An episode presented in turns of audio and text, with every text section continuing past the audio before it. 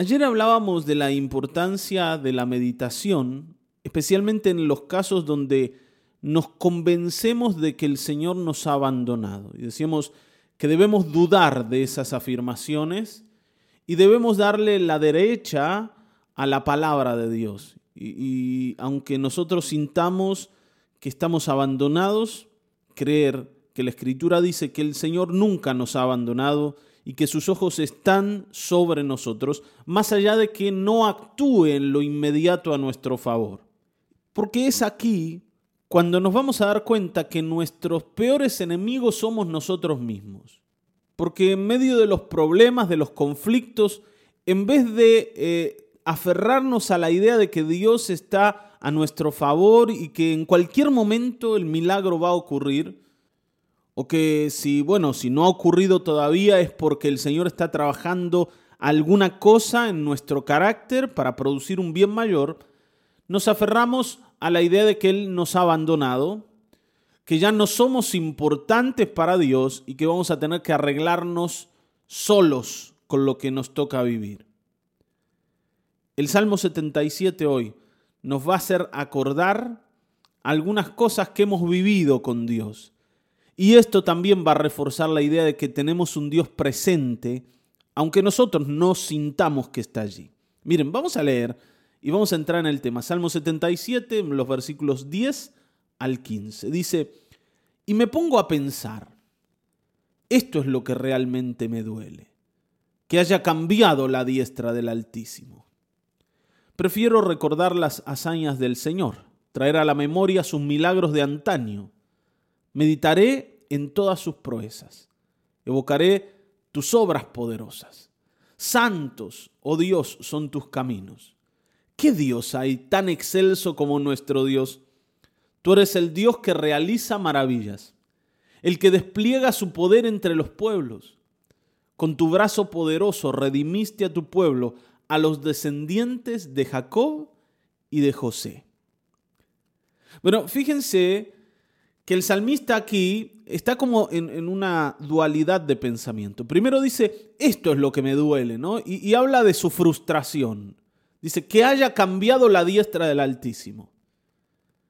Que eh, el Señor ya no, no, no obre a mi favor. Que su mano no se vea clara en mi vida. No sé qué estará haciendo. Estará resolviendo otros problemas, pero a mí me ha abandonado, me ha dejado. Uno a veces siente eso, pero inmediatamente él dice, no, pero no me voy a, centrar en esa idea, no me voy a aferrar a esa, idea. Voy a pensar mejor en todas las cosas que el Señor ha hecho antes en mi vida y voy a recordarlas. Y antes de hablar de eso, yo quisiera decirte que cuando vos eh, te, metes en una idea que te lleva a la depresión, a la amargura, al desánimo, es muy difícil salir de ahí. Esto que este hombre hace, decir, bueno, yo tengo un pensamiento que me está empujando a desilusionarme de Dios, entre comillas digo esto porque hermanos, seamos realistas, Él es Dios y nosotros somos solamente personas no podemos desilusionarnos de Dios, porque Dios a nosotros no nos debe nada.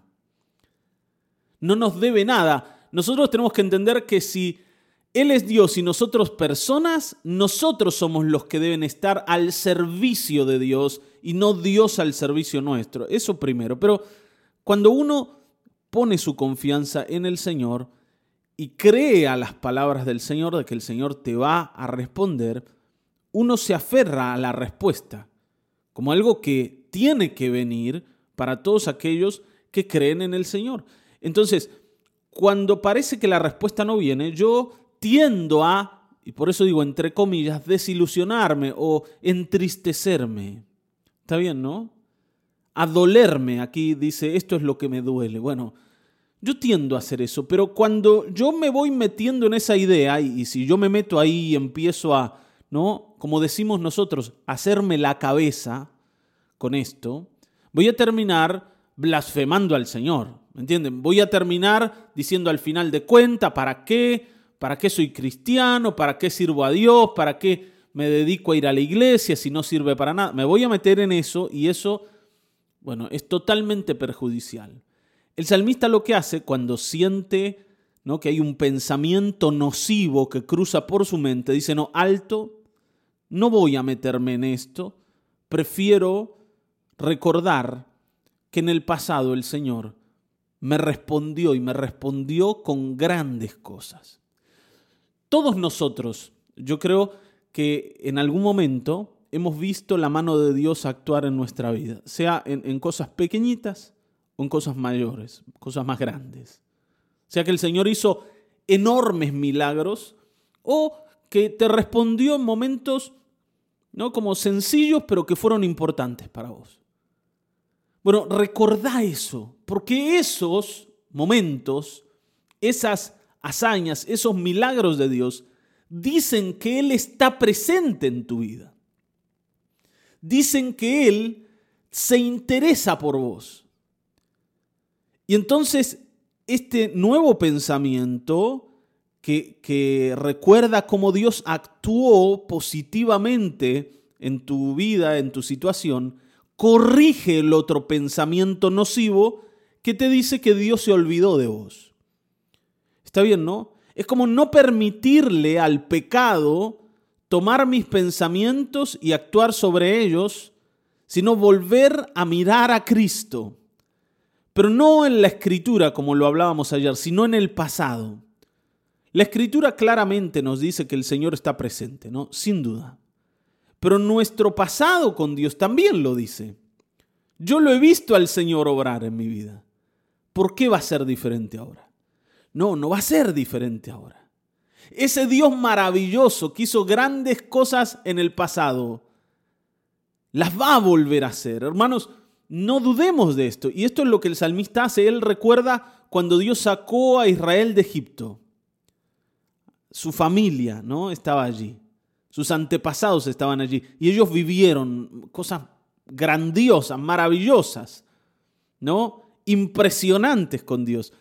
Ese Dios que actuó en el pasado va a volver a actuar. Él no se ha alejado, Él no nos ha olvidado. Hoy tenemos que poder corregir los pensamientos nocivos, los pensamientos que envenenan el alma. ¿Sabes que el alma se envenena con esos pensamientos que te dicen que estás solo ahora. Ahora el Señor ya no te quiere más. Encontró un siervo mejor. Está, bien, ¿no? Yo debo corregir, decir, no, no, no, no, no. Yo no me voy a meter en este pensamiento, ni voy a permitir que esto se instale en mí. Miren, algo que decía Martín Lutero es esto. Dice, yo no puedo evitar que los pájaros vuelen sobre mi cabeza pero sí puedo evitar que hagan nido en ella. Estas ideas a veces van a surcar la mente. ¿Está bien? ¿No? Van, a pasar por delante tuyo. Pero vos las vas a elegir o vos las vas a rechazar. ¿Vos les vas a permitir instalarse en tu vida o vos, las vas a quitar de en medio con nuevos pensamientos? Y así en todas las cosas. Cada vez que el pecado se hace presente, vos elegís dejar que se instale o le podés decir que no y, elegir otra cosa, elegir honrar al Señor. Y todo esto siempre ocurre en la mente. La batalla eh, se, se produce en la mente, el campo de batalla es la mente y nosotros tenemos que acostumbrarnos a tener victoria en ese campo de batalla. Por eso el salmista dice, yo me pongo a pensar y aparece esta idea. La diestra del Altísimo ha cambiado, ya no está a tu favor. Pero cuando ocurre eso, dice, yo prefiero recordar las hazañas del Señor. No, no, no, no, no le voy a dar lugar al pensamiento negativo. Y lógicamente no te estoy hablando de pensar de manera positiva, como si pensar de manera positiva arreglara las cosas. No, las cosas las arregla el Señor, no las arregla pensar de manera positiva. Pero lo que sí te estoy diciendo es que cuando se instala una idea envenenada en tu mente, eso va a envenenar tu alma para evitar que creas. Y cuando vos dejes de creer, el Señor va a perder el poder de actuar en tu vida. No porque Él no tenga poder, sino porque vos le quitas lugar, le cerrás la puerta.